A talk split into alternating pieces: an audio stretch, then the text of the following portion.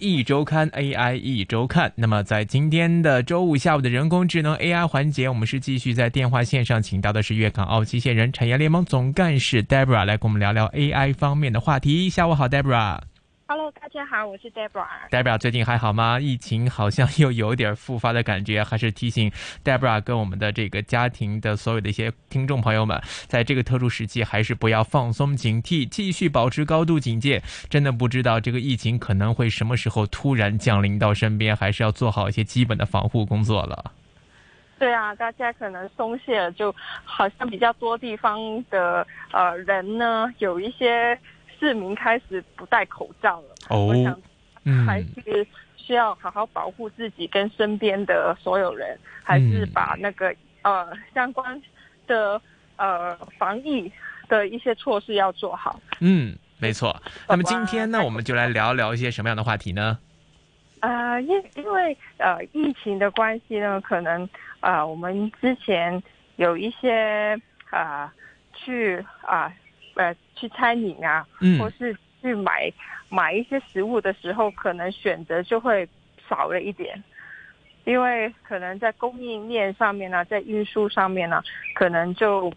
停了嘛，然后可能我们呃猪肉啊，相对也会贵呀、一些、嗯。呃食物上面的材原料材呃原材料也会贵了。那就最近呢，就啊、有一些公司呢，就好像西班牙呢，它就开发了呃一个三 D 列印模拟真真真肉的质感的一些食材。嗯那其实进来就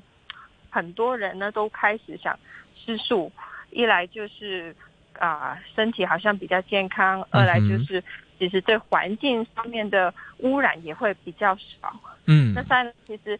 像呃现在这些疫情上面，呃可能猪肉啊或者是其他肉类的供应，呃在运输上可能被中断了，相对的供应上面其实比较比比较有一点难度。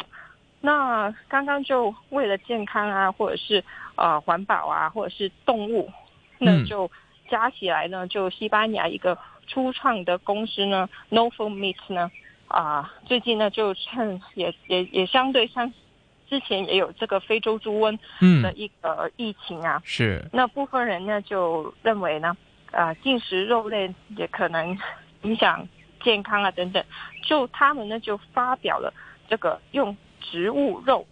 去做的一个产品。那 Nova Meat 呢就利用自家研发的 3D 列印技术，去制造与真肉相似度呢非常高的植物猪肉产品。嗯那它的原型之前呢，对呃有对对外公开呢，就有一点点像呃比较有质感的一个猪肉干这样子的样子。那 Nova Meat 呢的植物猪肉呢，就利用豌豆啦、大米分离的蛋白、橄榄油、海藻抽出物呢，还有甜菜去制造的，再配合他们的啊、呃一个啊、维维维基呀、的技术呢，就去模拟肉类的质感。嗯，那现在呢 n o f a m e t e r 就专注啊、研发 3D 列印的猪排啦，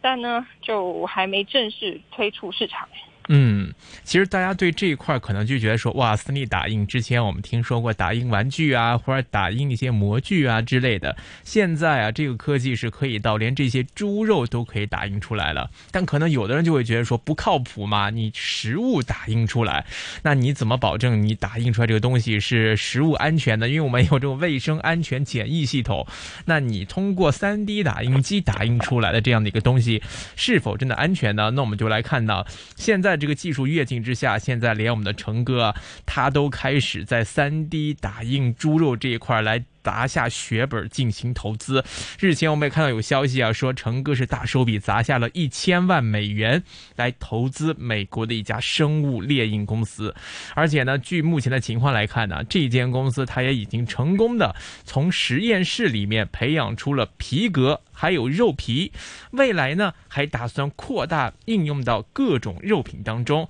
以后呢，可能人们就是想吃荤的话，也就不用杀生了，也不用再去有什么屠宰的行为，那么直接哎就来一个这种素肉汉堡。虽然是肉质的口感跟营养，但是呢，它可能是通过其他的一些这个物料组合、一些植物的一些这个配方，然后来制成了这样的一个汉堡。包括其实之前我有看到在内地啊，其实在深圳嘛或者是上海这些地方，我记得有一些西餐的快餐品牌店，呃，已经开始推出这个素肉汉堡。我不知道戴爸有没有听过？有有有，对呃，真的很越来越普遍，而且西方国家他们常常会有 Green Monday 啊，就是嗯希望每个星期可能有一天就去吃素，然后可能是清。清理人类的肠胃，或者是清理心 心身上面的一些呃排毒这样子的一个一个一个观念。对，因为这个人每天都会吃肉，因为肉的话，它其实会加重我们的一些新陈代谢的负担，相对一些呃排这个分解呀，或者是这样的一个排便的这个过程，可能相对比吃素会相对要困难更复杂一些。当然，我们适当的进行一些高蛋白的一些肉类的这种饮食，当然对我们的健康是一个更多方面、全方位的一个营养，但是当中可能会牵涉到一些风险啊，比如说食物健康安全，像非洲猪瘟可能会令到我们吃猪肉的这种安全风险某种程度上会增加。同时呢，毕竟呢。也是一个生命，很多有爱心人士呢可能会觉得，因为人类的口腹之欲去杀生，这样可能也不好。那么，所以大家一直对这种吃肉啊，都会有些人会有一个比较不好的一个感觉在。那么现在看到有这种素肉出来，那么一可以让大家满足到吃肉的这种口感，二呢也可以满足人体的这种这种营养的需求。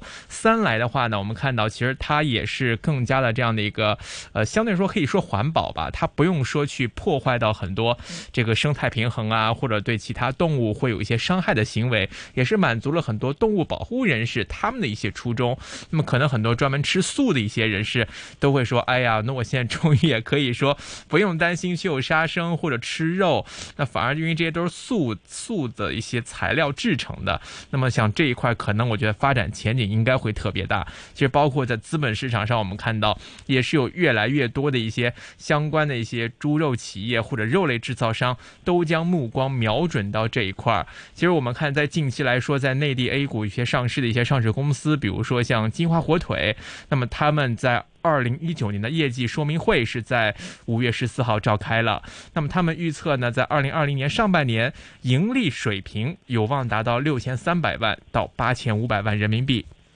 但是当中他们会表示，将来要大力去发展什么呢？去发展特色肉制品。他们还要做什么？还要持续的来培育人造肉产品，同时那么扩大这个跟头部直播机构还有一些网红的合作。那么他们就预测呢，在今年上半年啦，金华火腿的净利润有机会达到八千五百万水平，同比增长会有六成到百分之一百一十六。那么业绩增长原因呢，就是在于这个生产成本优势明明显，产品结构优化，网络销售占比提升增快，品牌价值也不断体现。那么它当中还特别提到啊，因为这个猪肉价格其实不稳定的嘛，那有的时候市场行情好的时候，它可能这个猪肉价格呢，这个会就比较供应稳定的时候，价格会相对低一点。但是，一旦遇到疫情啊、运输问题啊、季节因素啊，那么可能猪肉会出现一些高低起伏。那这些其实对于这些火腿啊或者猪肉制成厂商来说，他们们会有一定的这样的一个风险。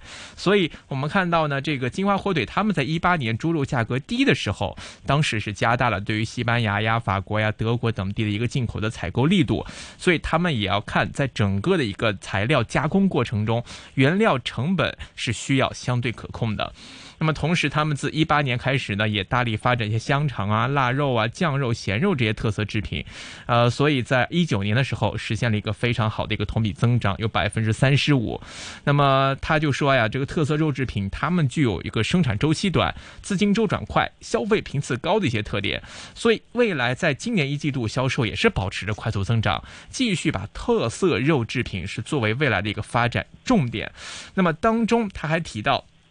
围绕金字火腿频繁出现的两个热词，莫过于人造肉跟网红经济了。在一九年十月的时候呢，这个金字火腿首款牛肉味儿的这个植物肉饼啊，就已经开始预售了，就已经正式步入到了在内地方面的这个人造肉的销售阶段。而且这个业绩说明会上，他们还说了，这个人造肉内具有零胆固醇、低抗生素。低热量的这些特点，那么它是符合健康、环保、绿色的这种消费趋势。那么这个将会是成为他们未来的一个自身业务的重点。同时呢，也要加大培育人造肉在产品研发、市场开发等等方面都要加以努力。所以我们看到这些这个猪肉厂商啊，他们都开始这个不说抛弃吧，至少说是开始有了一些转型，就开始把从之前关注的生猪养殖啊，或者说是这个畜牧。木啊这一块的这种 这个重点开始摆到这些人造肉方面，去更多的关注这些人造肉的这种开发研发跟市场，并且在包括除了一些这个个体销售方面，在很多的西餐领域也开始不断的进行一些推陈出新，进入到这种快餐市场。我想这个人造肉的前景啊，一定是非常的这种无限可能啊。对啊，而且如果。如果人造肉这一块能够稳定开发，或者是已经啊技术到了某一个水平，可能可能就可以延伸到其他的食物。就像呃，二零一四年啊，刚刚陈哥其实李嘉诚嗯。之前也大手笔去投资人造蛋，那他也是号称没有胆固醇，而且也是不用啊，比起我们平常买的鸡蛋也便宜四四成。那我们之前香港也有抢鸡蛋啊，抢那个呃厕所纸啊，那可能这样的一个情况就可以，呃，虽然是疫情非常是特殊，不是会常常出现，可是就可以稳定它的品质，还有它的价格就不会这么浮动，而且我们香港人，呃，也就比较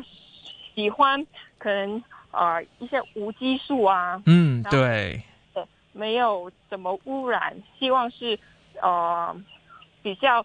健康的一些鸡蛋，所以有的人甚至乎会去呃在大啊大啊大埔的家道里农场去去去赚钱去买鸡蛋，去买本地生产的鸡蛋。那可能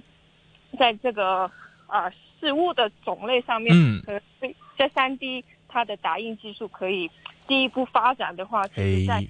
整个食物链上面的供应也相对的可以啊稳稳住下来。嗯，不过我是比较呃关注的，就可能因为以前可能也会听过有假的鸡蛋啊。啊，对。我们看过一些综艺节目，他会拿两个鸡蛋，一个鸡蛋去猜一猜真假。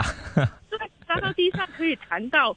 空，就是停腾空很很高，弹性很好的。是。可是。它相对外貌上面是，呃，完全分不出来。嗯，可是它就是啊，其实是假的鸡蛋。可能在认证上面或者是在证书上面，啊，就需要比较严格或者是比较透明，然后啊，消费者才会放心。确实，所以我们现在说啊，看到这个三 D 打印出来的食物也好，或者说是人造肉人造出来的一些这样的食物也好，其实大家可以预见啊，就是说食物这种通过打印或者说人造的方式，真的是有机会会掀起未来的一个厨房革命也好，或者人类的饮食革命也好，它可能会改变人们对于这个制作料理的方式，或者是饮食的选择方式的一种传统的变化。那可能哎，不用杀生就可以吃到肉。或者是以人造肉这样的一个保护环境为前提为噱头，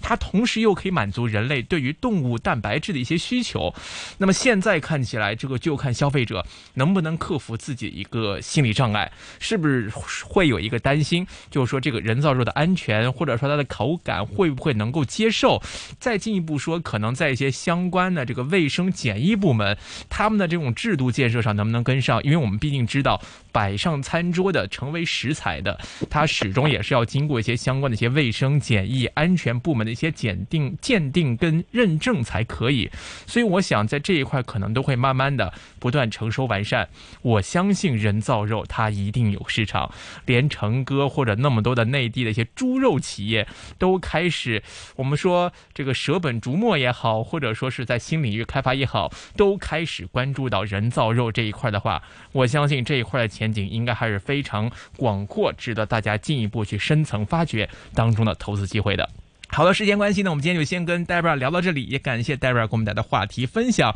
我们下期节目时间再会，拜拜。